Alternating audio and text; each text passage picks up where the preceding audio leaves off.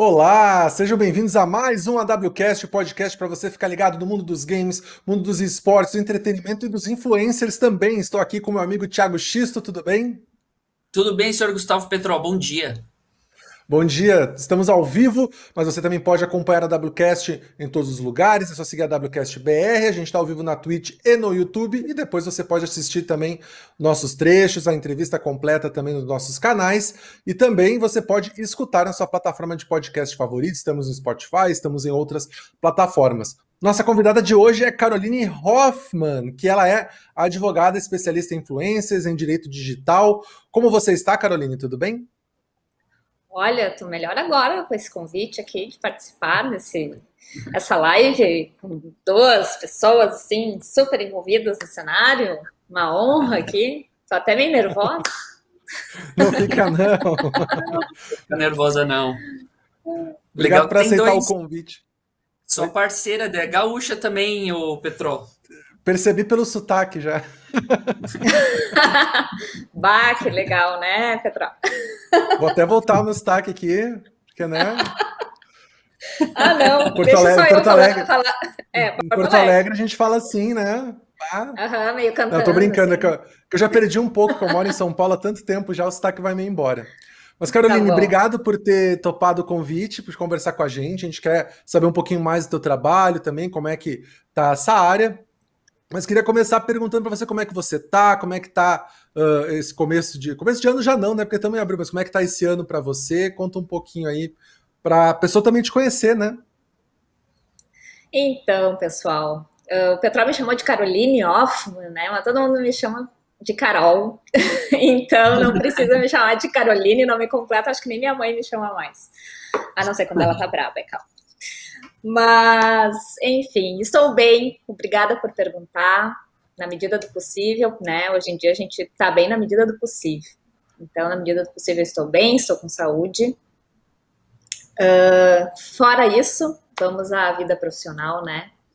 Uh, sou formada em direito, me especializei em direito digital e dentro do direito digital foco a minha atuação em influenciadores digitais e infoprodutores. Esse mercado, ele é um mercado que só cresce. Muita gente ainda se questiona, né? Ah, mas será que uh, o marketing de influência tem futuro? Será que isso não é só uma onda? Será que não vai acabar? Todo dia a gente vê uma nova plataforma surgindo, uh, pessoas fazendo sucesso. Eu influencio, vocês influenciam, todo mundo influencia. Eu estou aqui usando um fone que alguém pode pensar, nossa, que legal, quero usar o fone dela.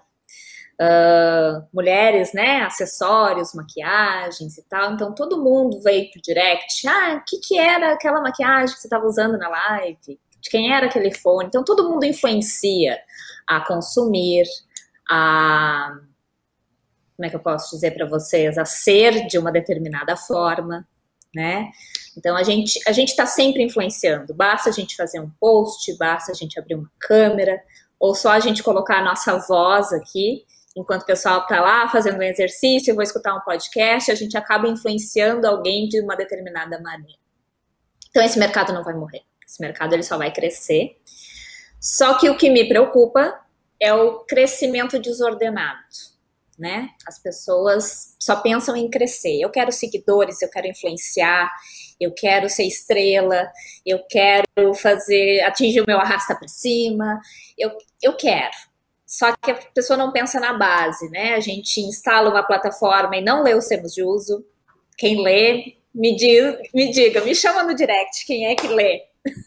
um termo de uso. Ah, eu só desço todo o textinho e boto aceitar, né? É verdade. Onde é que eu aceito? É a primeira coisa que vocês olham, né? Onde é, é que eu aceito isso aqui para entrar? Verdade. Uh, ou então a plataforma manda um e-mail com uma atualização. Atualizamos nossos termos de uso. Ah, legal, vai para lixeira. Ninguém lê, né? E quando dá ruim, é que lembram da Carol. Carol, pelo amor de Deus, minha conta foi bloqueada. Carol, pelo amor de Deus, a minha, minha rede social saiu do ar. O que, que eu faço? Como eu faço? Vi um vídeo teu que tu consegue reativar. Nossa, eu me sinto uma milagrosa, né? Eu faço milagres na internet. Mas não. E é muito desesperador eu precisar atuar no, no, desesperador atuar no desespero, tá? Porque uh, judicialmente a coisa é muito devagar. O mundo digital não pode esperar o judicial. Então, por isso que a atuação preventiva, que é o que eu faço, é muito importante para um influenciador, para um infoprodutor, com todo mundo que hoje coloca na internet as expectativas de crescimento do seu negócio.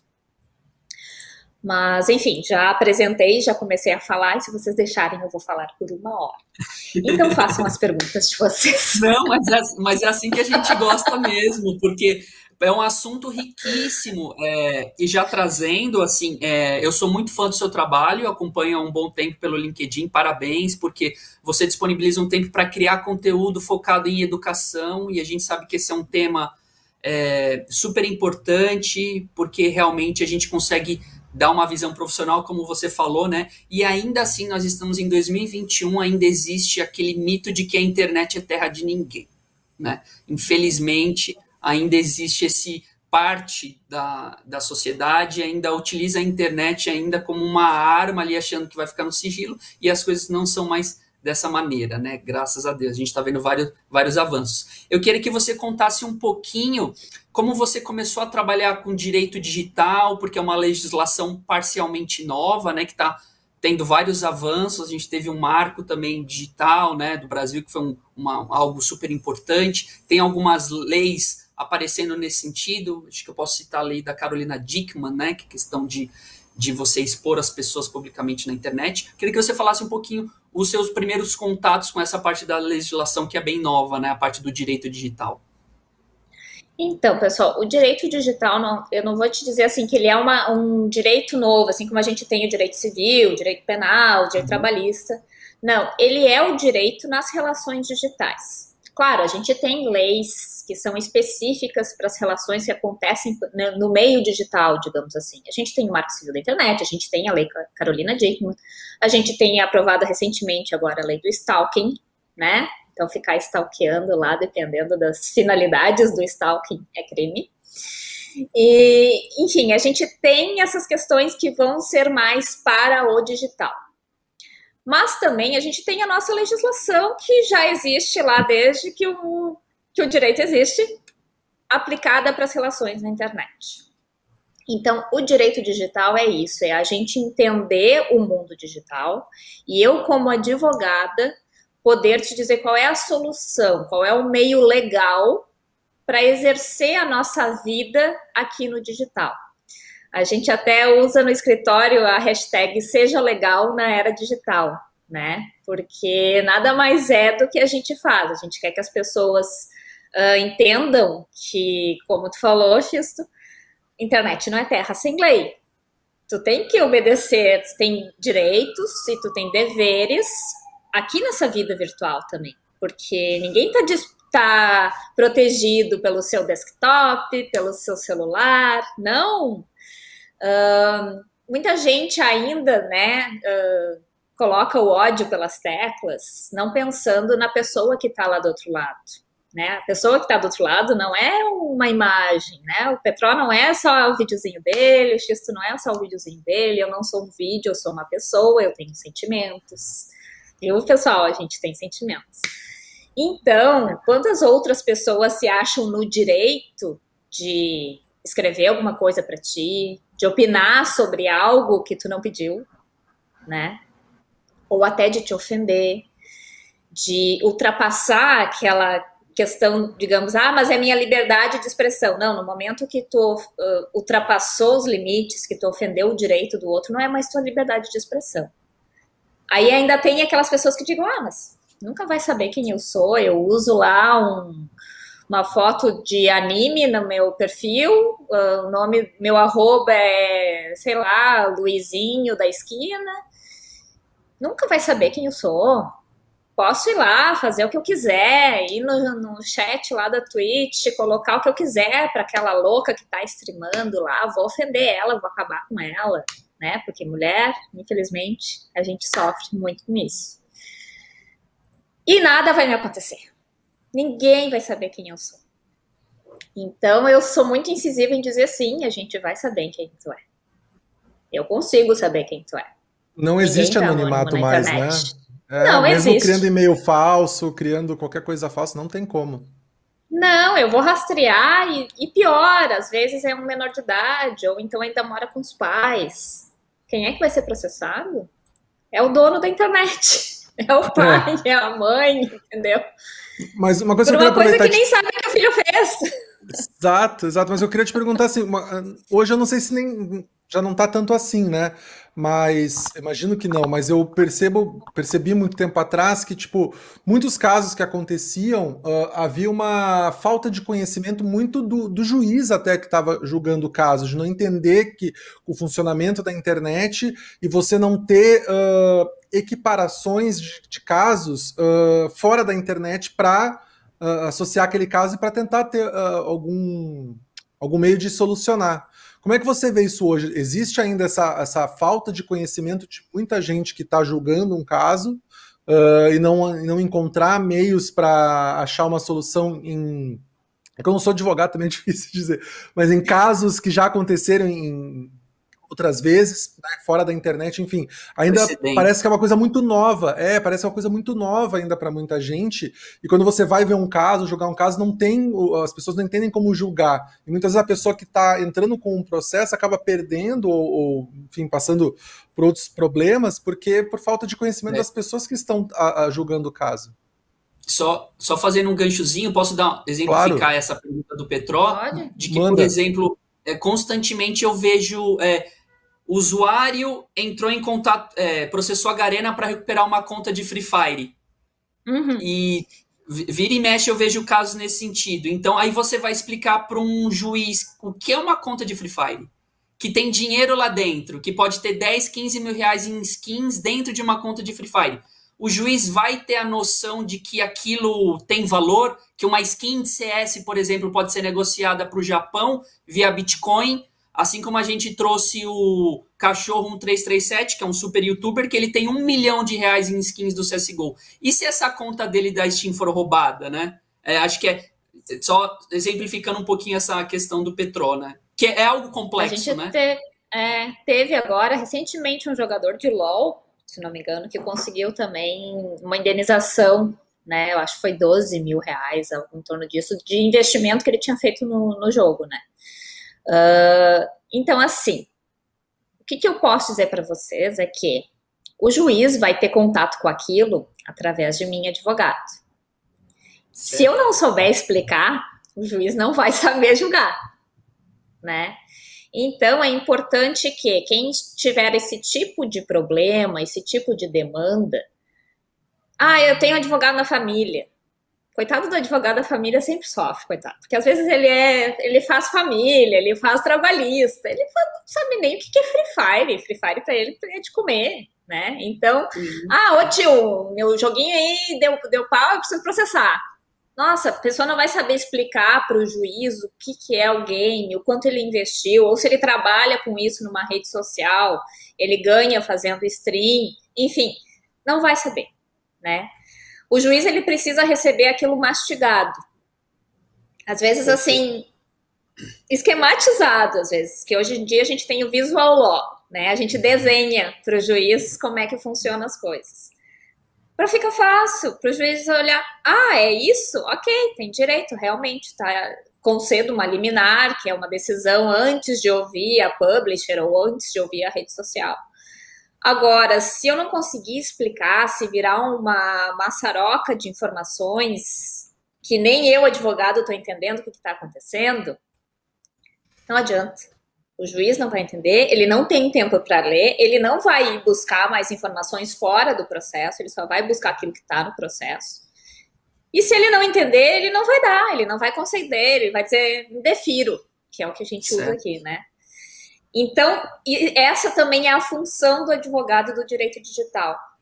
E, claro, com a expertise, né, jogando aqui para os esportes. Tem que entender do que se trata. Tem que entender que não é só um joguinho. Tem que entender toda a arquitetura por trás. Tudo que está envolvido. Para eu poder dizer para um juiz. Uh, eu tenho uma estratégia nos processos, quando eu preciso identificar uh, uma pessoa ou quando eu preciso narrar alguma coisa para o juiz, que eu peço para os meus clientes gravarem um vídeo no YouTube e me mandarem um link privado que só o juiz pode acessar.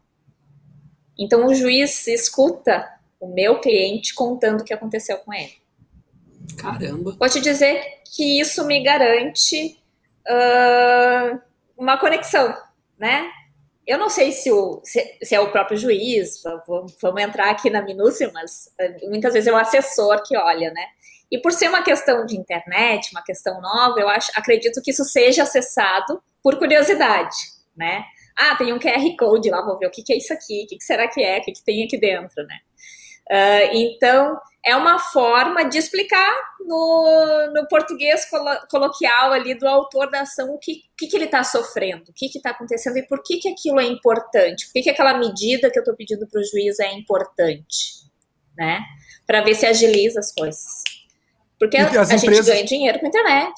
Fale. E as empresas, estando no exterior em sua maioria, não dificulta também até entrar com uma ação, alguma coisa? Você me pergunta, por exemplo, Facebook, ok, ele tá, tem uma representação no Brasil Sim. hoje, então você já aciona a, a, a, matriz aqui no Brasil. Mas, tipo, empresas que não têm matriz, e no Facebook não existia, não tinha matriz há um tempo atrás e já existiam problemas, né? Uhum. Como, é que, como é que funciona esse trabalho? Sim, dificulta. E eu vou te dizer que às vezes dificulta tanto que a pessoa não quer entrar com o processo. Porque eu preciso fazer uma carta para o exterior para poder citar aquela pessoa, para aquela empresa, para a empresa tomar a atitude que o juiz mandou ser tomada. E daí, até eu explicar que isso pode levar dois, três, quatro meses, nossa, quatro meses para a internet é 20 anos. Eu não posso ficar Eterno, quatro é. meses sem, entendeu? Ou, ou então, para uma pessoa, não precisa nem ser um profissional dos esportes, pode ser um amador. Eu jogo ali para me divertir, mas eu investo meu tempo, eu investo meu dinheiro e tal. E eu digo, ó, oh, tu vai ter que ficar quatro meses sem jogar. Não, eu não posso. Às vezes as pessoas têm. A única vida, os únicos amigos que a pessoa tem estão ali no game. Como é que Trabalho, você quatro né? meses sem jogar? Eu Entendeu? Queria... Então, não dá. É verdade, com certeza. O, tem algo assim, para acho que o pessoal que está assistindo, é muito importante trazer a importância desse, dessa conversa e como isso pode. Como isso, como essa discussão impacta diretamente no joguinho da pessoa, no jogo que ela está jogando. O Ministério Público do Brasil está investigando abrir um processo contra as publishers para retirar e penalizar a questão de loot box. Aí acho que você pode até me explicar dessa questão é, jurídica depois.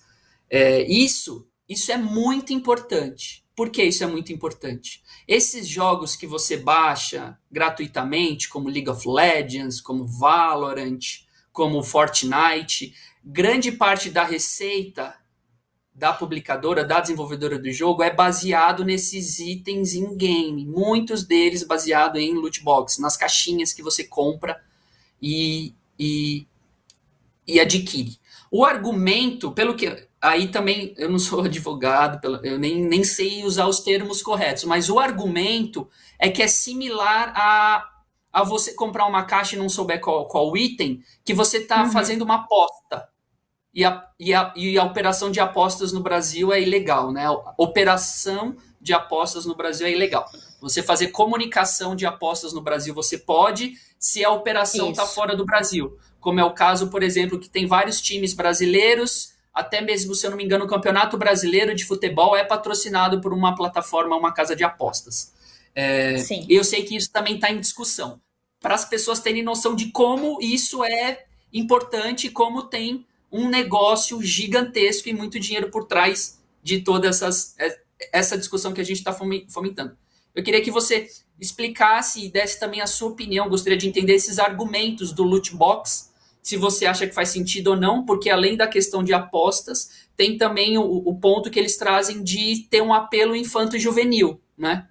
Que para adolescentes, se a gente for pegar, por exemplo, um Fortnite ou mesmo um League of Legends, que tem um apelo sim de ser um produto infanto-juvenil, né? É, na verdade, o que, que eles estão falando? Eles estão falando que está caracterizando um jogo de azar, né? Tá. Porque tu tá uh, adquirindo aquilo na expectativa de que venha um item raro dentro da, dessa loot box. Uhum. Uh, e também essa questão dos jovens, das crianças e dos adolescentes, que a gente tem um, um regramento específico, né, que é o Estatuto da Criança e do Adolescente, uh, uhum. para proteger esses direitos dos menores. Mas aí a gente também vem de uma discussão anterior a isso, que é a questão das crianças usarem os cartões dos pais para adquirir os itens dos jogos, né? Então, isso aqui até já foi uma discussão aqui entre mim e o Rodrigo, que é meu sócio, na, na Profit Pro Player, que a gente tem uma, uma empresa só para assessoria de, de esportes, né? Então, a gente uh, já falou muito sobre isso, que e o controle dos pais, né? Uh, uma coisa, ah, tá, uma coisa é demonizar as publishers que ah, é muito item para adquirir, é muito uh, como é que eu posso dizer assim, imposição de consumo, né? Ah, tem que, tem que consumir para tu melhorar, para tu performar melhor e tal. Então fica. Não, eu sei, X, eu sei, mas é que quem vê de fora, né? Total. Quem vê de fora acha que é isso. Acha que é, eles ficam impondo que as crianças isso. saiam consumindo. Né? É. Então, é eu faço essa mesma cara que quando, quando eu leio as coisas. Eu não, Total. Não, um porque, porque é a mesma discussão de a gente falar do brinquedo do McLanche Feliz. Isso né? Só que é, é, é, é, a demonização do game, né? Porque vamos e convenhamos que a gente tem um cenário de quem, quem joga videogame é vagabundo. Não faz nada, só joga. Então a gente ainda tem esse cenário do ah, não quer nada com nada, só quer jogar videogame. Infelizmente, né? Claro, tá mudando, a gente já tá tendo uma profissionalização dos games e tal, mas a gente ainda tem. Então, se tu vai uh, num LinkedIn, por exemplo, 90% das matérias é demonizando, é dizendo que há uma indução ao consumo, há uma indução desenfreada do consumo, precisa de uma fiscalização. Mas o que, que a gente entende aqui? E onde é que está a fiscalização dos pais com isso? Quem sabe os pais também não sentem e pensem, tá, ok, eu quero deixar meu filho jogar e eu, eu vou autorizar que ele consuma, mas eu vou gerar um cartão virtual com limite para ele fazer esse consumo. Eu vou bloquear ali a minha wallet, eu não vou deixar todos os meus cartões disponíveis, porque às vezes o que, que o pai faz? Ele pega o celular, ó, toma, para calar a boca. ó, deixa lá. E aí a criança vai, vai aparecendo e a criança vai consumindo e vai direto para o wallet, debita do cartão, quando vê, chega eu acho que foi o caso de um juiz que chegou 7 mil reais em consumo num game do filho. Mas estava liberado. É uma criança. Em mas tese ainda também, não tem é, o discernimento, né? É, mas existe uma questão também que eu vejo muito. Eu sou pai de du, du, duas crianças, né? 11 anos e 7 anos. E, assim, entendem, sabem como funciona, têm os meus cartões no videogame, mas não gastam nem por. Aconteceu uma vez por acidente só, mas realmente foi um acidente, não houve problema, e estornaram. Mas o que eu vejo conversando com pais é que existe uma terceirização da educação também, né? O pai quer que a escola que eduque, que, ah, não, mas é a babá, é a TV, é o videogame, e, a, e não tem esse cuidado. E aí, obviamente, vai, isso vai gerar problemas. Você não, não colocou limites é. para aquela criança, né? Exatamente. Mas não demoniza eu... a, publisher, né? Exato. Sim, porque no, no, meu entendimento, pegando até esse gancho do Petró, eu acho que essa discussão ela é, atravessa os games. É a questão do Estado querer Isso. assumir papéis. Aí acho que até uma visão de mundo, né? A Carol pode até me ajudar, uhum. que deve ter até divergência no mundo jurídico disso, porque acredito que é mais uma visão de mundo também, e é muito pessoal. De que você vai educar o seu filho. Seu filho não vai gastar 7 mil reais no cartão se você sentar com ele, explicar com ele, bloquear o cartão e falar: filho, você vai poder gastar tanto por mês. Isso não é bom, você gastar o dinheiro. O pai trabalha bastante, o pai trabalha todo mês, sai de casa para ganhar dinheiro. Então, 50 reais você está gastando, o papai está trabalhando, mas você vai jogar, mas você vai jogar e vai gastar um pouquinho por mês, filho. Então, você jogar uma lei em cima disso é, no meu entendimento, eu sou muito da visão do Petró. Você tá mesmo tá terceirizando. O, peraí, o problema é da Então o problema é da é, operadora de cartão de crédito que permite colocar o cartão dela na plataforma. É. O problema é da plataforma. O, o problema, o problema é do, é do jogo que, é, que botou lá um é, negocinho para o meu filho querer comprar. É, mas, mas quando ele vai claro... numa loja de brinquedo, ele não compra um brinquedo que ele quer. Ele tem que pedir para o pai. O pai uma... diz não. É, uma criança não tem renda, uma criança não tem um cartão de crédito. Tem que ter um cartão de crédito, é um CPF de um adulto. Então, é, eu acho que daí essa conversa, acho que ela atravessa os games, né? Mas essa questão de Estado, até onde a legislação vai. Tem, por exemplo, pode pegar outros exemplos que me vem na cabeça, por exemplo, lei da palmada, que daí já é um outro assunto de, de agressão Sim. física. Mas no meu entendimento é o mesmo âmbito de relação pai-filho. Eu acredito que é, é mais é amplo, né, essa discussão. Com certeza, acho que não cabe uh, essa, esse tipo de intervenção da forma como está acontecendo, né? Há toda uma demonização de como funciona, não explicam direito, né? Tanto é que as manchetes são uh, filho gasta tanto no cartão do pai com tal game. Ninguém explica como é que funciona, o que que acontece, né? As pessoas já olham, ó, viu só? Já tá lá, deixou lá, a criança sai, sai gastando como que nem uma louca. Uh, então, existe esse lado da falta de explicação e a, o lado da vontade de intervir nesse mercado, né? A gente pode até, tu conhece mais disso, o lado dos esportes. As pessoas querem porque querem fazer uma lei pra gente, né?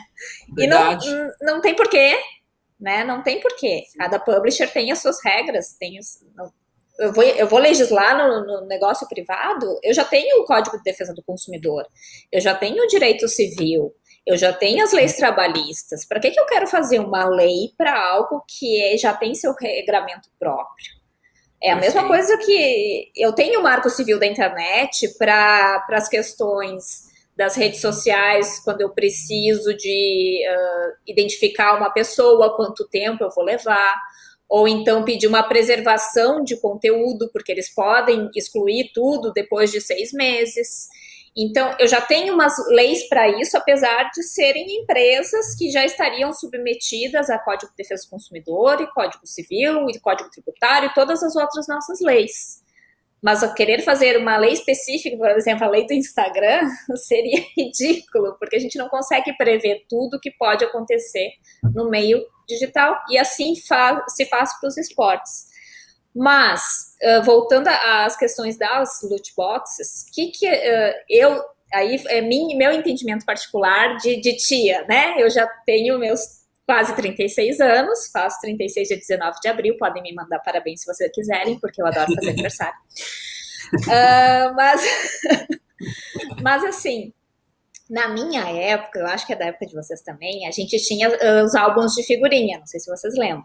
Nossa! E a gente total. comprava os envelopes sem saber o que tinha dentro. E no álbum tinha uma tal de figurinha que era aquela figurinha que todo mundo queria. Era a figurinha rara. Então a gente ia lá, pedia dinheiro pro pai, pra mãe, ia na banquinha, porque ia sair um lote novo de figurinha, ia lá, comprava uma caixinha, uma, um envelopinho, que nada, uma loot box de caixinha de figurinha, para ver se dentro ia vir um item raro, que era a figurinha rara do álbum. É, só mudou não de cenário. Nada, né? Entendeu? Para mim, não tem nada demais. Kinder Ovo, tá? Eu acho Isso. que tem um, é um mecanismo, isso é um marketing, né? Da questão de você desembrulhar um pacote. É, tem, um, tem, um, tem, um, tem um mecanismo psicológico que bate Exatamente. aí sim da surpresa. Só que agora você criminalizar, aí o ponto é que isso vai direto em grande parte da rentabilização dessas plataformas. Aí o Brasil novamente se colocando como um risco para essas uhum. empresas atuarem no Brasil. A gente teve o caso do até o Petro tem um, uma, uma relação muito maior com a, com a Nintendo do que eu. Mas a Nintendo, uma, um, um determinado momento, saiu fora do país, agora está voltando com a lojinha, né, Petro? Novamente. Não, tá ela, ela voltou recentemente, tá, tá com presença oficial. Vende consoles, vende games, tem loja virtual, veio 100%, é. mas demorou bastante, demorou décadas, né? Então mostra que assim, isso, essa parte, essa discussão é muito séria, porque assim, deixa o o mercado brasileiro para essas empresas, hum, quando, quando não se tem, porque existem várias seguranças. Quando você, quando você vai abrir um negócio, tem qual que é a sua segurança jurídica nisso, qual que é a sua Sim. segurança de mercado. Então, tudo, tudo é investimento para esses caras, querendo ou não, seja uma, uma publisher, seja uma plataforma de stream, tem, uma, tem um board, tem diretores que é investimento versus retorno, isso em todo lugar. Por mais fantástico que seja a empresa, né? Ele quer o retorno. Sim, tu faz então, um estudo de local, né? Para saber onde, onde e quanto tu vai investir naquele país, naquele local e tal. Mas, claro, isso vai, vai ter, vai acontecer, tá? Eu, eu acredito que vai se levar adiante essa questão pelo Ministério Público, e, e as, a, as publishers vão, vão acabar se. O que, que a gente pode fazer? Vamos negociar? Como é que acontece um procedimento dentro do Ministério Público, tá? Uh, depois que é apresentada, essa, é aceita essa, essa ação, uh, eles podem fazer um TAC, que a gente chama, que é um termo de ajustamento de conduta. Né? Então, eles podem negociar, na verdade, com o Ministério Público de que forma eles podem melhorar isso se é fazendo avisos, se é fazendo uma dupla verificação, hum. né? De repente, ah, sei lá, manda um SMS para o celular com um código, um celular que seja do pai, da mãe, que não seja da, do menor, enfim, alguma coisa que eles possam fazer. De que forma, né? Eu acredito que não vá se barrar, espero, com todas as minhas forças, mas que vá se negociar né? De que forma a gente pode minimizar o que eles entendem que seja algo lesivo para o desenvolvimento da criança e do adolescente? De que forma a publisher pode operacionalizar isso para se enquadrar com as nossas regras de proteção ao desenvolvimento da criança e do adolescente? Então, eu acho que a gente não precisa ficar assim, ah, meu Deus, vou, vou terra arrasada, né? Agora vai todo mundo embora, para onde é onde é que a gente vai morar? Né? Para poder continuar desenvolvendo. Uh, não, acho que a gente vai conseguir fazer uma, algum tipo de negociação que não fique algo pesado, nem para uma parte, nem para outra, até porque o Ministério Público também tem que dar a sua. dizer, ah, consegui, nós vamos melhorar isso, né? Mas as publishers Sim. também têm que continuar ganhando dinheiro.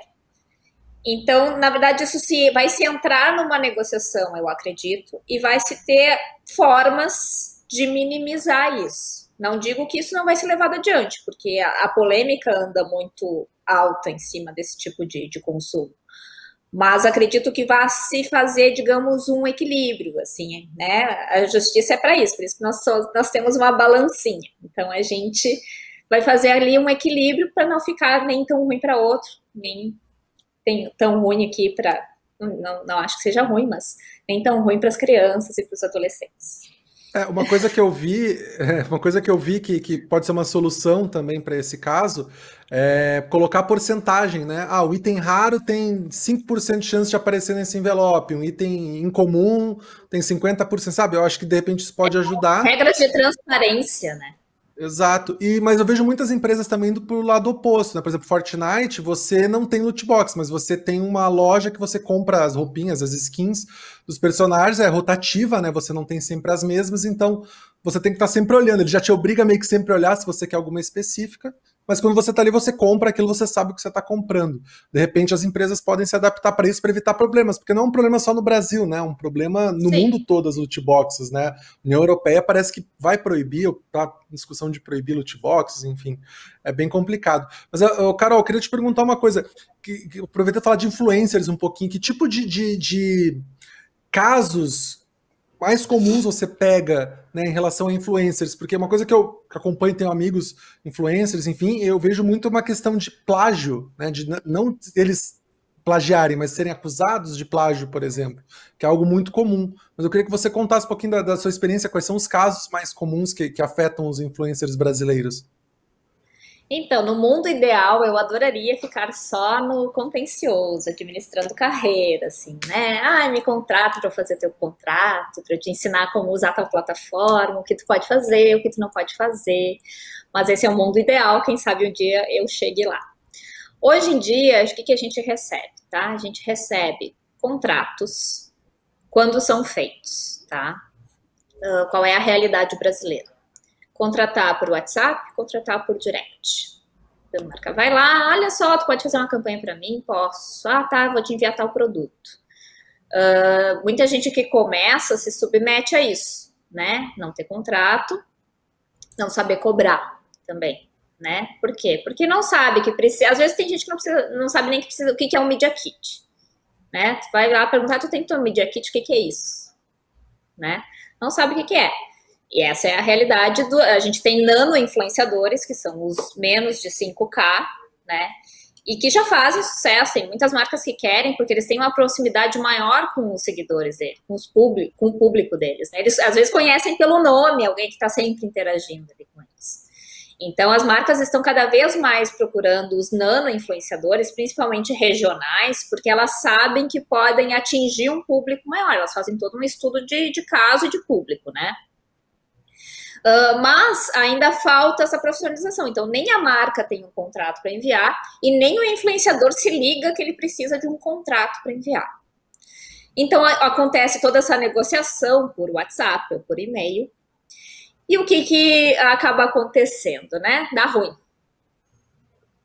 Uh, ou o influenciador uh, não faz o, o, prometido, não faz. Ah, eu não, eu não sabia que era para ter post fixo no feed, achei que era só stories.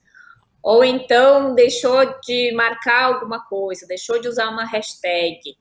Ou então uh, várias questões assim, ah, não botei que era publi, porque agora todo mundo cai em cima dos influenciadores querendo a tal da hashtag publi, tá? Ela não é necessária sempre. Isso a gente pode até falar depois. Uh, várias questões assim que depois dá ruim, ou então até a marca induz a dar ruim para não ter que continuar com aquele influenciador. Eu fiz o que eu queria, já, já divulguei minha marca naquele perfil, então, ó, não vou te pagar, não vou, não vou fazer porque tu esqueceu de fazer tal coisa. Só que onde é que estava combinado que eu tinha que fazer aquilo? Ah, eu te, te liguei, eu te mandei um áudio no WhatsApp. Então, para fazer uma prova de que isso aconteceu, de que deixou de fazer alguma coisa, eu tenho que juntar ata notarial do WhatsApp. Isso é caro pra caramba para fazer no Brasil. Eu tenho que juntar uh, do direct, ata notarial do direct. Processo demora. Uh, quando eu digo que vai ter que pagar meus honorários, ah, não. Aí, aí querem o meu lado Madre Teresa de Calcutá, que eu não tenho. Então eu não faço. Mas a pessoa desiste. E isso às vezes desestimula a carreira, desestimula tudo. A pessoa fica, né? Ah, para quê? Essa carreira não vai dar certo e tal. Então ainda falta essa consciência do influencer como profissional, tá? Outro problema da falta de contrato. Influenciador respondendo por vício no produto ou serviço.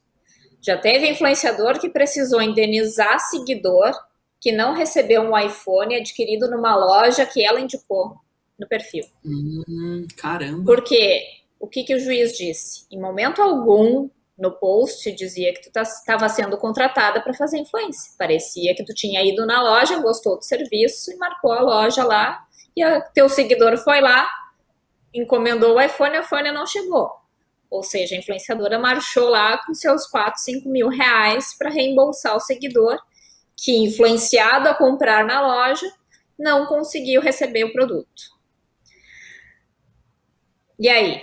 Tu entra com uma ação de regresso, que a gente chama como? Eu não tenho um contrato, tá lá o post, não tem nenhuma caracterização, já foi descaracterizado pelo juiz de que era uma, uma publi. Como é que eu vou ir atrás desse meu prejuízo? Terceira opção. Carol, se eu sair impondo contrato, a marca não vai querer me contratar. Porque, é, ai, eu ouço isso. É meu primeiro trabalho. Se eu apresentar um contrato, a marca vai fugir. Como se a marca fosse, sei lá, eu fosse um Sim. gato e a marca fosse um rato, entendeu? Então foi apresenta, né? Você quer falar com um advogado? Pra quê? O que, que eu fiz? Como se você tipo, fosse a Polícia Federal é, é, e fosse ficar quietinho, assim, sabe? Não, não, eu vou, eu, eu vou fazer o marketing, não, não vou, não quero falar de advogado e de contrato. Não, gente, apresentar um contrato é profissionalismo, né? Que, que vai. Ali não vai constar uma multa gigante. É teus primeiros trabalhos. Vai constar o que, que tu vai fazer, como tu vai fazer, né? Então, o que, que eu vou fazer? Ah, eu vou representar a marca. Beleza. Como eu vou representar a marca? Ah, eu tenho que fazer stories duas vezes por semana no meu Instagram, eu tenho que botar um banner na minha Twitch, eu tenho que falar o comando tal quando, quando eles pedem para mim, quantas vezes, quanto tempo, porque senão tu fica perdido, tu não sabe o que tu tem que fazer. Isso é argumento para a marca não te pagar. Tem que constar o quanto tu vai receber, como tu vai receber, tu vai ter que emitir uma nota fiscal, Outra coisa que os influenciadores ainda não se deram conta.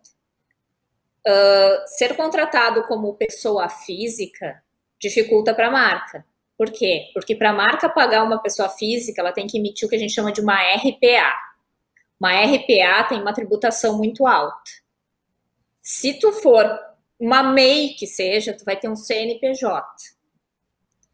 Tu vai conseguir dar uma nota fiscal, tu vai ter uma tributação baixa como MEI, e a marca também vai se sentir mais à vontade de te contratar. Então, isso vai estar no contrato também. Tu vai emitir uma nota, vai faturar e a marca vai te pagar. Como vai te pagar? Via depósito? Via Pix? Em Bitcoin? Vai estar no contrato. Não quero mais saber da marca. Como é que eu faço para dar tchau? Quanto tempo eu tenho para dar tchau? 30 dias? 15 dias? Tem que fazer um aviso prévio? Não tenho? A marca não quer mais saber de mim. Como eles vão ter que fazer isso? Afinal de contas, tem gente que paga as contas fazendo marketing de influência. Simplesmente encerrar do nada, eu posso não ter o que comer no dia seguinte. Então, como é que fica o período de rescisão? Se der ruim, onde é que eu vou processar essa empresa? A empresa fica lá no Nordeste, eu moro em Porto Alegre, Rio Grande do Sul. Eu vou processar aqui? Ou eu vou ter que processar lá no lugar da empresa? Imagina eu ter que contratar um advogado lá no lugar da empresa. Se formação no juizado especial, eu vou ter que ir até uma audiência. Tá, hoje em dia não, hoje em dia é tudo online, tá? Mas, antigamente, uma primeira audiência eu tinha que estar lá presencialmente para ficar 15, cinco minutos na frente do juiz e saber se tinha acordo ou não tinha. Isso tudo é custo.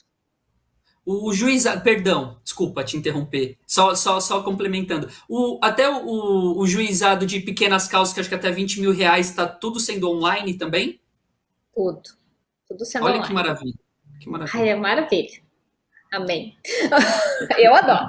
Porque é, era, era improdutivo, sabe? Uh, a gente ia lá num horário de audiência, por exemplo, sete da noite. A gente ia ser atendido às oito para ficar cinco minutos na cadeira, dizer não tem acordo e ir embora. Hoje em dia, tu abre teu computador, tá lá o conciliador, tu fala com a outra parte, tem acordo, não tem acordo e tchau, se resolve em cinco minutos. Mas mesmo assim, é um transtorno que, por falta de prevenção, o influenciador não tem, tá? Então, um contrato, por exemplo, são, é, é uma demanda que chega aqui que eu sei que as pessoas não têm. Outra demanda que chega é, às vezes, os contratos das marcas, tá? As marcas enviam contratos para os influenciadores assinarem. Uh, poucos são o que submetem à análise do seu advogado. Também por uhum. medo. Ah, eu não vou negociar o contrato, o contrato é da marca, eu vou aceitar. Aí, até como eu estava comentando com o X antes da gente abrir a live aqui. Uh, os contratos, às vezes, vêm com um valor muito baixo, Uh, mas não assim, ah, Carol quer que as pessoas tenham contratos de 20 mil reais. Eu adoraria, né? Porque daí eu sou melhor remunerada. Mas é porque o valor ele não tem a mesma contrapartida do que a pessoa tem que fazer. Ou por vezes o valor ele é incompatível com o pedido de exclusividade da marca. A marca diz eu quero que tu seja exclusiva mesmo. Tu só pode fazer influência para minha marca e quer pagar 500 reais. Aí, às vezes, a pessoa, a pessoa, você sabe que as pessoas interpretam as coisas, né? É uma marca de fone, digamos assim. Aí tá lá 500 pila exclusiva. Ah, beleza, só vou usar os fones deles mesmo.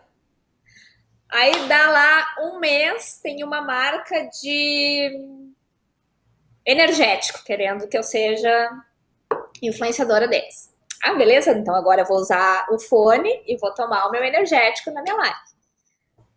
Quando eu assino o contrato, a marca do fone vai dizer: não, tu tem, tu tem exclusividade. Vou rescindir o contrato. Ah, mas eu achei que eu era exclusiva de fone. Não tá no contrato, tá exclusividade. Ou seja, eu tô recebendo 500 reais para usar um fone e não posso contratar com nenhuma marca. Falta a análise jurídica de negociar, de dizer para a marca, ok, ela pode ser exclusiva de fone, mas vamos botar aqui no contrato que a exclusividade está só para fones e não para tudo que ele for fazer dentro da rede social ou dentro da stream dele. Beleza, porque às vezes a marca pega esse, esse, esse contrato no Google, nem eles sabem que ali está exclusividade só para isso. Eles vão cobrar na hora que vai acontecer alguma coisa, ou que eles também já estão tracionando melhor e tem um jurídico especializado, influenciadores, para dizer: ó, oh, aquele influencer ali está fazendo coisa errada, vamos lá rescindir com ele para a gente poder contratar outro.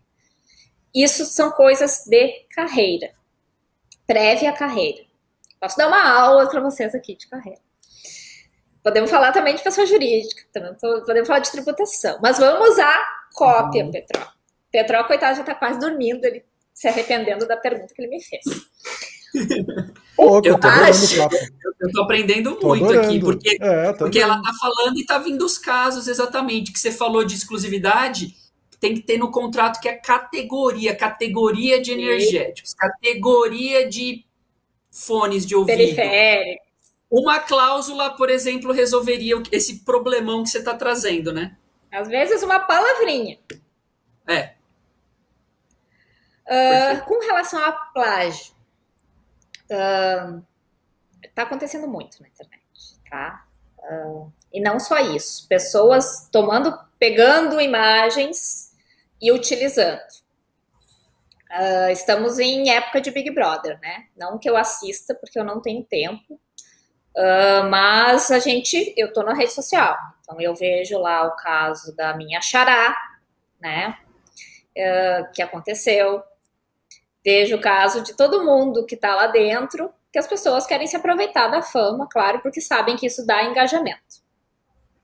Então, teve sorteio com o nome da, da fulana, teve aposta com o nome da fulana, né? Ah, quem acertar não sei o que, que a fulana vai sair com tantos por cento, vai ganhar não sei o que e tal. E imagem, imagem, imagem, imagem. Não pode. E quando é que ela autorizou a utilização da imagem dela para esse fim? Tinha muita gente dizendo que se ela tivesse um bom advogado quando ela saiu do programa, ela ia ficar ela ia ganhar mais dinheiro com os processos de uso indevido de imagem do que se ela ganhasse o programa. Porque muita marca grande estava usando a imagem dela para fazer aposta, né? Uh, então, isso, a, a utilização da imagem já é um problema, tá? Não pode. Sem autorização da pessoa, não pode usar.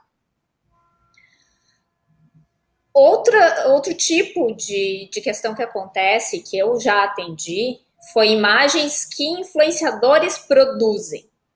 Então, assim, eles fazem um post, não necessariamente eles vão estar no post, mas foram eles que fizeram aquela foto. E tá lá na rede social deles, ou se eles têm um blog, enfim. E alguém pega aquela imagem e usa em outro local sem dar os créditos sem dizer, ah, fonte arroba fulano de tal. Tem duas interpretações, tá?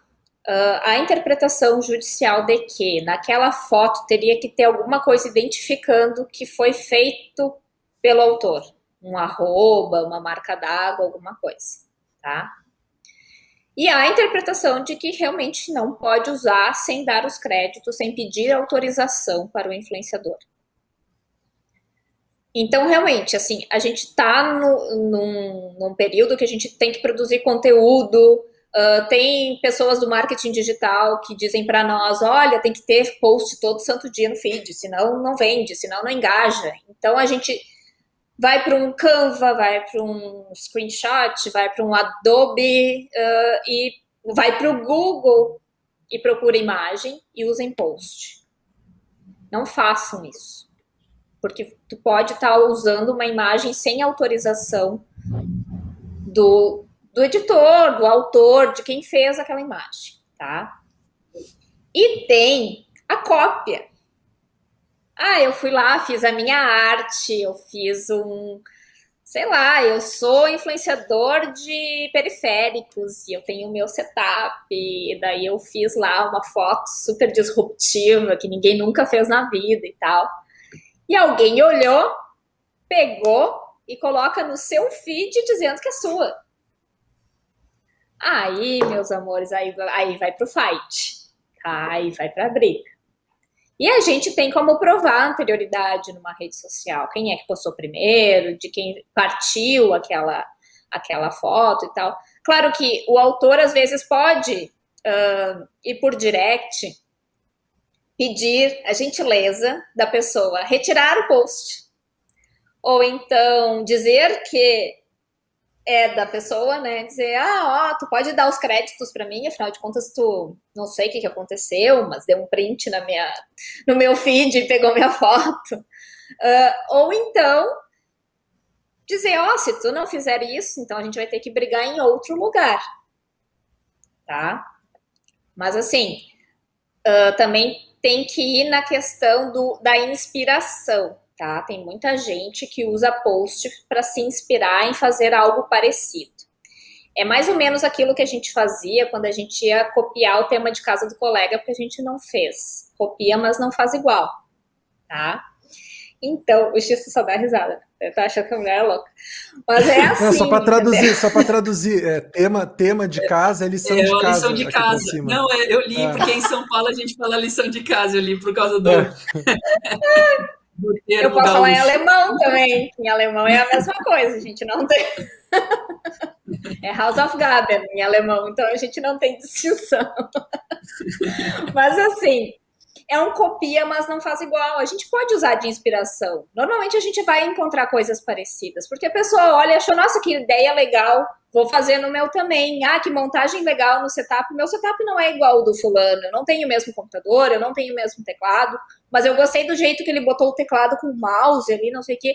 Vou fazer, vou fazer uma foto igual no meu. É um copia, mas não faz igual, é uma inspiração. Claro que, uh, pelo bom senso, eu podia colocar a foto inspirada no arroba fulano de tal, mas não, não, não, não tô plagiando, né? Então, o feio, assim, o, o que não pode é o print, colocar na sua timeline e dizer que é seu. Isso não pode fazer, tá? Não façam. Fica feio até para a audiência de vocês. Porque os seguidores de vocês, às vezes, seguem vocês e seguem o outro. Ele vai ver, putz, mas é a mesma foto do outro ali. Que horror, que pessoa sem personalidade. E às vezes vai fazer fofoca pro outro influenciador. Tu viu que o fulano fez print da tua foto, botou como se fosse dele lá. Aí começa as treta, né? Começam a, a é. se xingar, a se cancelar, e vão pros stories, Sim. e porque fulano, aí começam a chorar, dependendo da maturidade da pessoa. Aí já vira um outro começa... caso de justiça também. Né? Nossa, né? aí já vai assim, ó, dá, dá vontade de dizer, tá, para tudo né? Não, não, nem começa.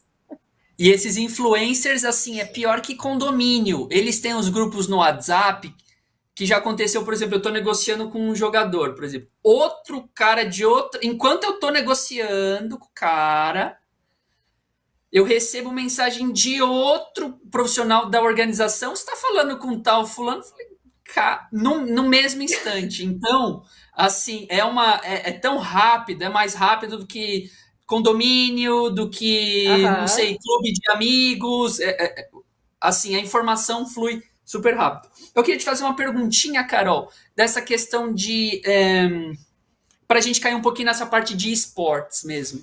A questão de jogador, qual que é a sua visão dessa parte jurídica? Você acha que está tendo um amadurecimento? Você já. Você acredita que é mais as organizações que estão puxando isso, ou os jogadores já estão tem atletas que te procuram para ajudar nessa parte. Como, como você está vendo esse cenário jurídico assim na parte de esportes, falando de relação de atleta-organização, por exemplo? E, e de gancho, eu queria aproveitar e perguntar se tem muita relação com a lei do esporte também, já que são lei similares, Pelé, né? Imagino, né? Sim. Sim, a base é, tá? A base é a Lei Pelé. Uh, vou dar o nosso exemplo da prática Tá? A gente tem a empresa Profit Pro Player, a o CNPJ dela saiu em junho de 2020, meio à pandemia. Foi uma ideia que eu e o Rodrigo a gente teve para ajudar o cenário que está começando. A gente vê muita, a gente vê muito close hoje, né? Quem vê close não vê corre. Então a gente vê muito close, a gente vê muitas grandes organizações, tá aí o xisto para para invasar, então a gente a gente sabe que tu começou de algum lugar, né? Não não foi do Nossa. não foi de lá de cima, né? A gente começa lá de baixo. Né, Mas a internet, a internet só mostra o, o, já estou aqui em cima, né? O amor. Tipo, olha, olha onde eu Ai. cheguei, né? É. Uh, e, e, o que, que a gente uh, sentia muito no nosso escritório de advocacia de direito digital? Uma procura muito grande de times iniciantes, né? Que estão entendendo que precisa formalizar, não é só começar assim, ah, vamos lá, vamos se juntar, vamos jogar, seja o que Deus quiser, né? É necessário uma formalização, é necessário uma orientação. E a gente achou isso muito legal, estava chegando muito. Só que a gente também via uma resistência. Nossa, eu estou procurando um escritório de advocacia.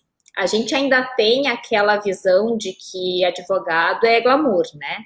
advogado usa Rolex, advogado anda de Ferrari, eu não sei aonde, mas ainda tem essas coisas. Então, como é que Advogados de Beverly um Hills, sim. Advoga é, lá deve Beverly. Hills, sim. Isso, aqueles que ganham as calças milionárias lá e tal, que a gente vê nos Suits, né? Seriado lá no Netflix. Pois é, aqueles lá. Mas aqui no Brasil, no cenário de que quem está abrindo o seu escritório de advocacia, a gente ainda está junto com quem está começando. Mas a gente via essa resistência, né? As pessoas já vinham perguntando se era caro. Ah, eu sei que advogado é uma coisa cara, eu tô começando, eu não tenho como investir e tal. Então a gente pensou assim, nossa, o cenário ele precisa da gente, né? Ele precisa uh, se profissionalizar, ele precisa da nossa orientação. Então a gente fez uma empresa só para isso, que é a Profit Pro Play. Então a gente começou atendendo os times que estão iniciando e querem ser profissionais, que é muito legal. A gente começou com um time, que foi a Topo Esportes, e era, assim, dois caras que resolveram, vamos fazer um time de TFT. E, e nos contataram e a gente estava criando esse produto, que é para quem está iniciando, com um valor, assim, super em conta, e topamos, certo. Vamos fazer os contratos de vocês, vamos auxiliar a abrir a empresa, porque às vezes as pessoas não sabem nem abrir a empresa, acham que podem contratar pessoa física, então a gente faz toda a blindagem societária de como abrir empresa, ensina a tributação, faz o contrato, faz o suporte de patrocínio, de marketing, que daí vai comigo essa parte. Uh, mas eles se come começam a, de uma forma que eles se sentem, nossa, eu tenho o que a Vivo Cage tem, né? Eu tenho contratos, eu tenho um suporte, eu estou conseguindo me profissionalizar. E depois desse time, só começou a vir outros.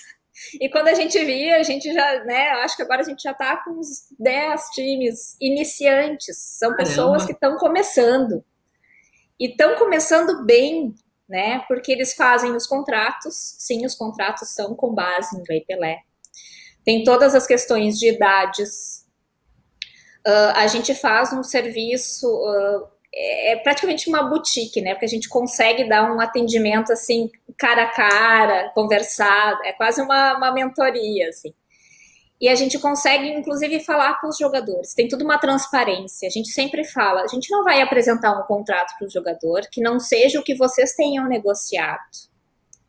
A gente faz, por exemplo, apresentação de contrato para o jogador, para saber se o jogador entendeu, o que, que ele não entendeu, onde é que a gente pode melhorar, o que, que ele acha que ele não vai conseguir fazer, como é que a gente pode adequar aquilo à rotina dele para ele entender o que, que é um contrato, que precisa ter um contrato.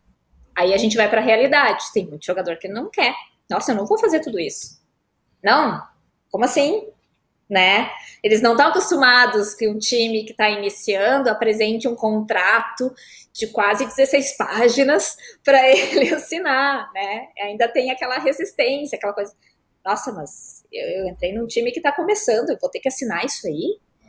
Uh, então ainda tem um certo sustinho, né? Aquele medinho, assim.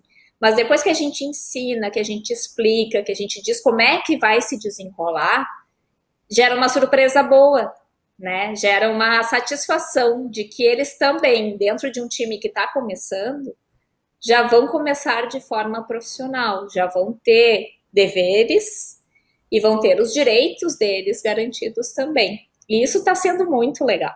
A experiência de poder atuar com quem está começando e crescer junto e aprender né? E é, é um PDCA, a gente está sempre. O que, o que a gente pode fazer de melhor aqui? Isso deu certo, isso não deu? Onde é que a gente pode atuar para ajudar ainda mais? E tá é você que está trabalhando diretamente com esses três clubes? Sim, eu e o Rodrigo, que é meu sócio, a gente faz o atendimento direto. Então, assim, atendimento no Discord com a gente, todo mundo Olha de câmera aberta. A gente não não deixa ninguém de câmera fechada. A gente é a lei da câmera aberta. Eu quero ver o rosto de todo mundo, eu quero saber como as pessoas estão. A gente dá um curso de profissionalização dentro dos do, times que nos contratam, que é o Seja Legal na Era Gamer. Então, tem curso que eles aprendem história dos games, eles aprendem direito, eles aprendem segurança digital, para não cair em golpes, para não, enfim, várias questões. Eles aprendem marketing digital, porque eu ensino para eles que cada jogador é uma empresa e que um dia a carreira de pro player vai não digo acabar, mas vai, ela vai morrendo e vai surgindo uma outra carreira, né? Então que eles têm que trabalhar a marca dele, ensino eles a trabalharem a marca dele.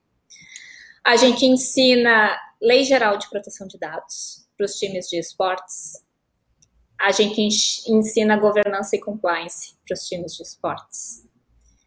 E estamos na perspectiva de abrir outras fontes nesses ensinamentos, porque a gente acredita que se eles souberem disso, podem ser grandes CEOs de times, podem ser grandes pro players, podem ser grandes managers, podem ser, enfim, o que eles quiserem dentro do, do cenário, eles vão ter embasamento para isso. Então, esse é o nosso, essa é a nossa empresa, esse é o nosso filhote, que está cada vez crescendo mais. a gente vai ter que começar a ampliar, mas está muito legal a troca que a gente tem e a experiência que a gente está ganhando com a atuação no cenário. Nossa, isso é legal. Eu vou, eu ainda vou trazer o, eu, eu falo isso muito com meu pai, assim, o meu pai, ele que, meu pai é corintiano roxo, da zona leste de São Paulo, meu pai é o típico corintiano e tal, e eu aprendi a. E o esporte, o esporte, ele é uma das coisas assim mais positivas que um ser humano pode pode fazer, assim. Não só praticar o esporte, só de você acompanhar o esporte, eu uhum. já acredito que é uma atividade positiva. Porque o, o esporte é pura paixão, é pura paixão. É, o Petró sempre fala da experiência dele como atleta, como nadador. Eu trabalhando mesmo numa staff, assim, é bacana. Eu gosto muito de eu gosto muito de bater nos mitos, né?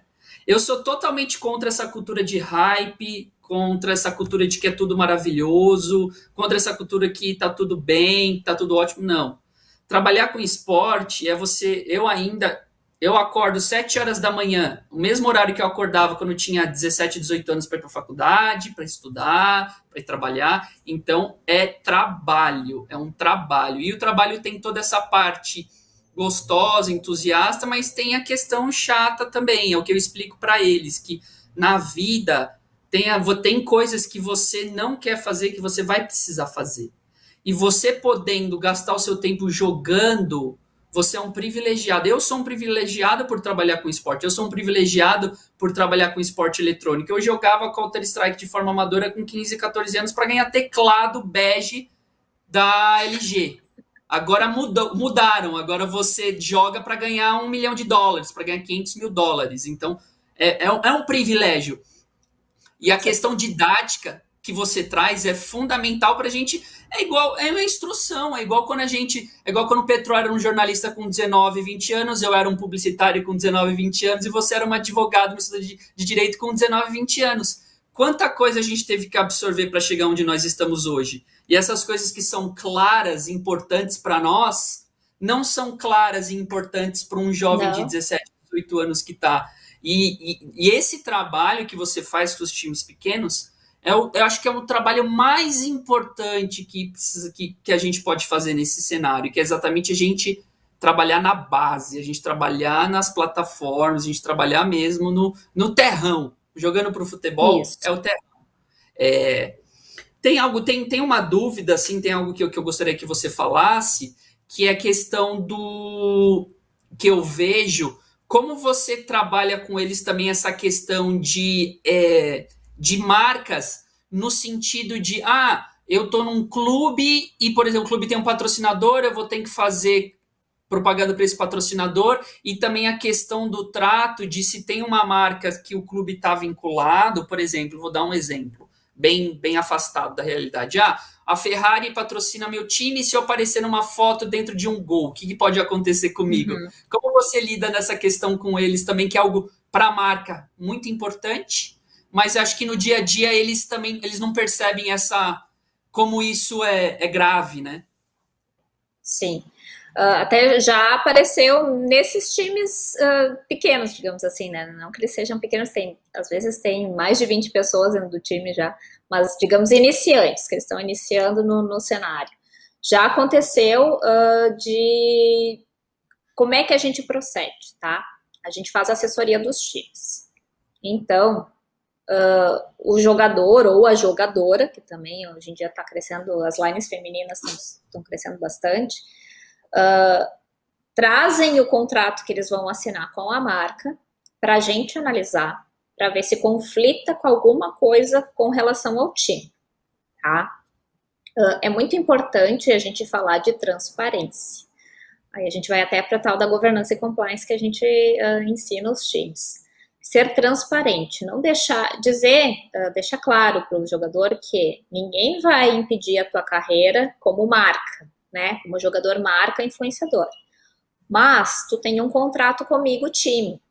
Então, se tu for uh, sondada por uma marca ou receber uma proposta para ser influenciadora dessa marca, eu preciso ver se o que tu vai assinar com essa marca não vai conflitar com o contrato que tu tens comigo como time.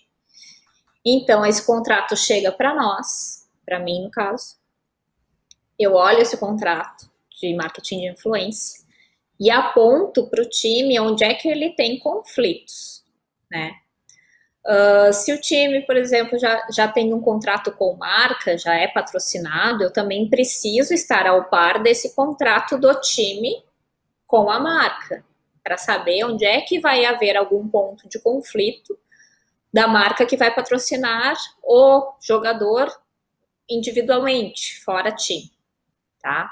E é preciso fazer esse tipo de análise, porque eu posso prejudicar tanto o time com relação ao seu patrocinador, quanto eu posso estar prejudicando o jogador com relação ao seu patrocinador, tá?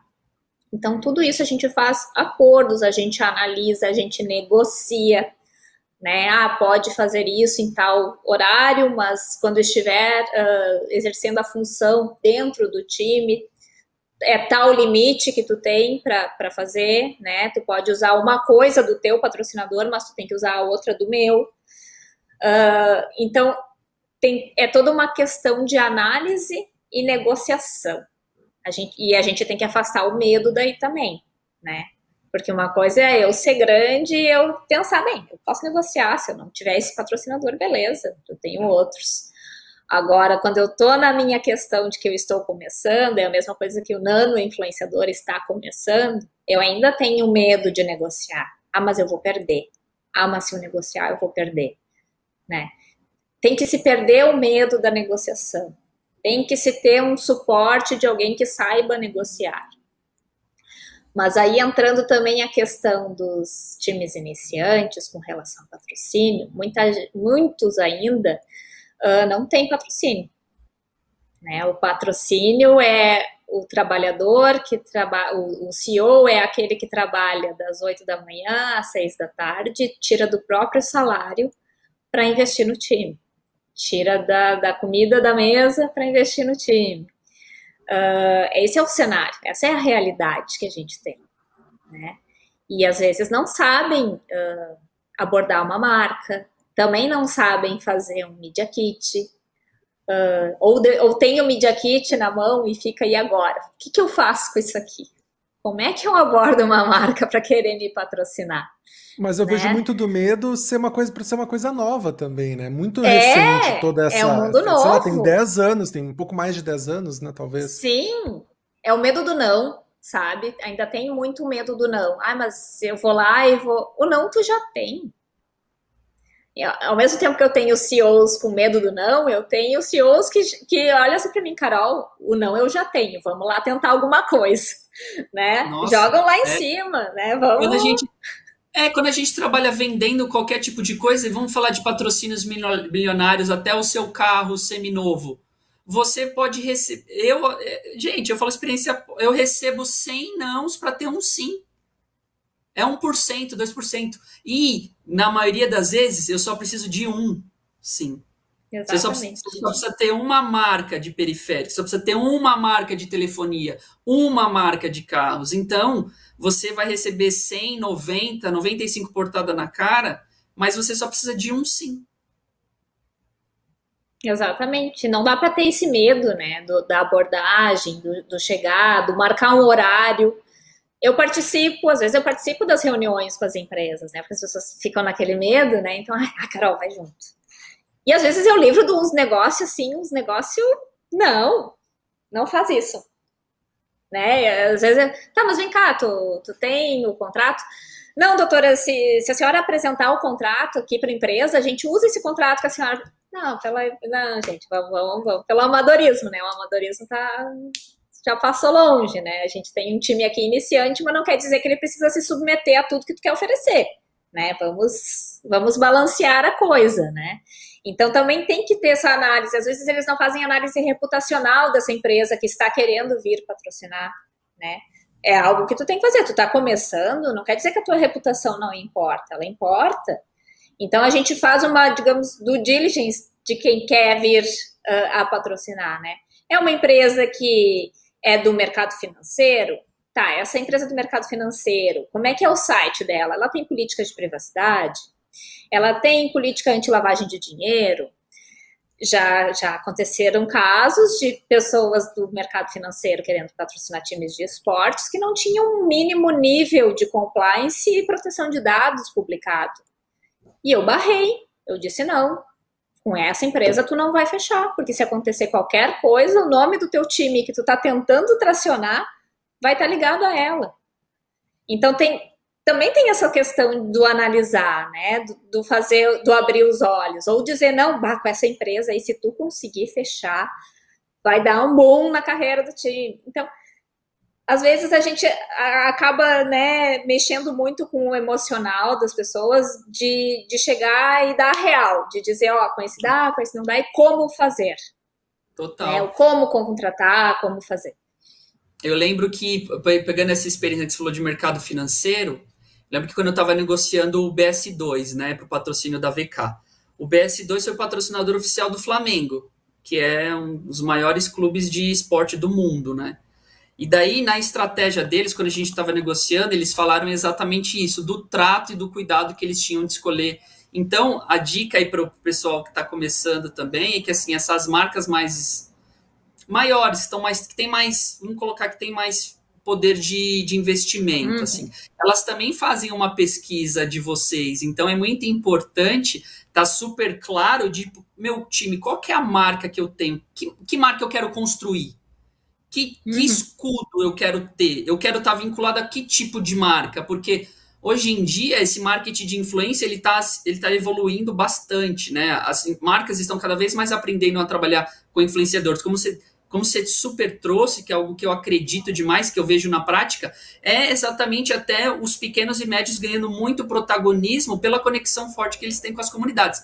Muitas das vezes eles dão muito mais resultado de conversão direto do que um streamer muito grande que tem a sua audiência fragmentada em várias plataformas, isso. né?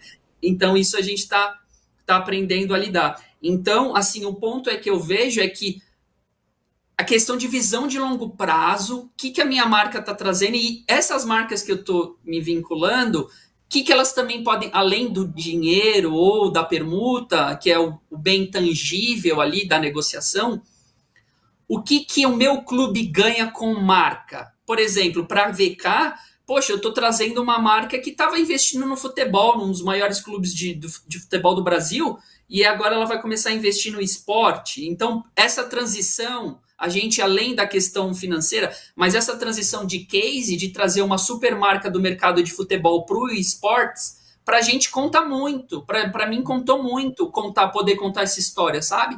Então, é igual você falou, negociações eu acho que a gente mexe com 95% do nosso emocional. Ainda mais um dirigente de um clube novo que está todo mês colocando Sim. dinheiro, mas essa visão de longo prazo é super importante, né?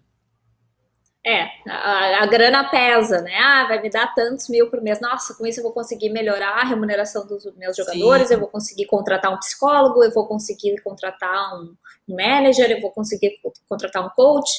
Tipo, brilha os olhos, né? Então, eu, não é que eu barre, tá, gente? Eu não fico, ah, não, tu não vai contratar com essa empresa. Não, eu, eu faço mais. É, a gente tem que auxiliar, a gente tem que dizer, ah, legal, essa empresa realmente, ela tem, ela tá começando, mas ela tem umas bases legais, os valores, a missão, visão e valores. A gente sempre diz para os nossos, para os times fazerem, qual é a missão, visão e valores de vocês? Casa, dá match com a marca, porque as marcas elas querem dar match, né? Elas dão match com influenciadores, né? É difícil uma marca, por exemplo, uh, que não tenha nada a ver com aquilo, querer entrar, mas se ela tiver um produto que remeta alguma coisa que tenha a ver, ela vai querer entrar. Então, sei lá, digamos que eu Ai, gente, sei lá, qualquer tipo de marca que não tenha nada a ver com os esportes, tá? Marca de roupa de cama. Nada a ver, tipo, ah, que, que uma marca de roupa de cama vai entrar nos esportes? Tipo, essa gente não dorme, né? Essa gente tá sempre aí conectada das, das sete da noite às cinco da manhã. O que, que eu vou vender a minha marca de edredom fofinho que te convida a deitar na cama?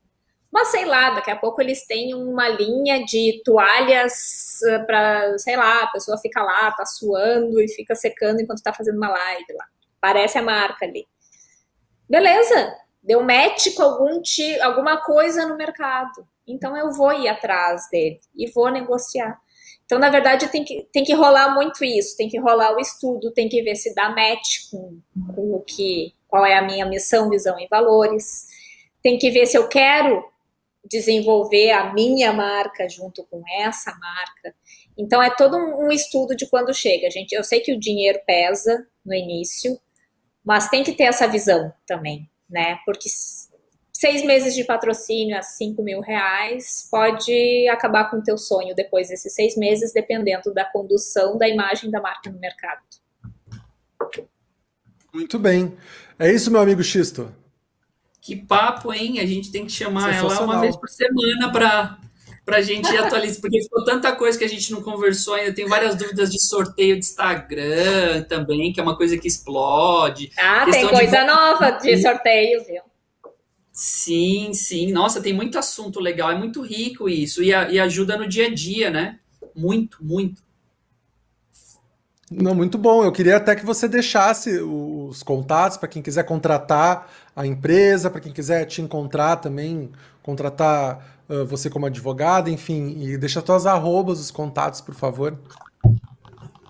Então tá, pessoal, uh, a nossa empresa que atua para o mercado dos esportes, para os times de esportes, é a Profit Pro Player. Vocês encontram todos os nossos contatos, como entrar em contato no site 3, é o número 3, p de pato, ponto gg. Lá tá todos os nossos contatos. O meu contato vocês encontram no arroba advogando para influencers. Tem link na minha bio que vocês conversam direto comigo. Se precisarem de alguma orientação, se precisarem acontecer alguma coisa com as redes sociais de vocês, enfim, lá vocês têm os meus, meu contato direto para conversar comigo. O arroba no Instagram da Profit Pro Player é arroba Profit Pro Player. E o arroba do nosso escritório de advocacia, que é só de direito digital. Se vocês são advogados, aí estão escutando, se interessam por direito digital, é arroba advogados Hoffman, que é o meu sobrenome, o sobrenome do Rodrigo. E espero que vocês todos tenham gostado. Espero que eu não tenha falado muito aqui, tenha deixado o pessoal meio entediado. Foi excelente. Foi que ótimo. advogado não fala, né? A aula. não, foi, foi excelente. É. é um assunto que é, ele entra em tudo que a gente fala aqui. Que a gente fala de streamers, influenciadores, publishers. Então, o direito é algo que todo mundo tem, tem que estar conectado, tem que entender, tem que ter ajuda, porque é uma, é, são as relações entre todos esses agentes que eu e o Pedro que a gente conversa aqui todos os dias. Então foi, foi incrível, assim, muito obrigado pela, pelo disponibilizar o seu tempo para conversar com a gente. Obrigado mesmo, viu, Carol? Ah, brigadão. Para quem quiser seguir Thiago Xisto, arroba GG. Para quem quiser me seguir, arroba Gustavo Petró. Estaremos de volta na sexta-feira ao vivo. Mas lembrando, é só seguir a WCast BR em todos os lugares. Você sabe quando vai ter os novos programas. Você pode acompanhar a gente ao vivo e também acompanhar o programa gravado depois, assistindo o seu tempo, né? Você quer jantar assistindo o programa, ou escutando enquanto está indo para o trabalho, ou quando está estudando, ou antes de dormir, enfim, quando você quiser, né? Quem sou eu para mandar? Só seguir a WCast BR em todos os lugares, tem o áudio, tem o vídeo, se inscreve no nosso canal e deixa um joinha também. Carol, obrigado de novo, que você tenha um bom Obrigada. dia, e a gente torce para você voltar aqui e conversar com a gente de novo, porque como o X falou, o assunto é muito rico. Obrigadão. E você que nos acompanhou, e você que nos acompanhou também, muito obrigado. Até sexta-feira, até a próxima. Tchau, tchau. Tchau, tchau, gente. Tchau, gente.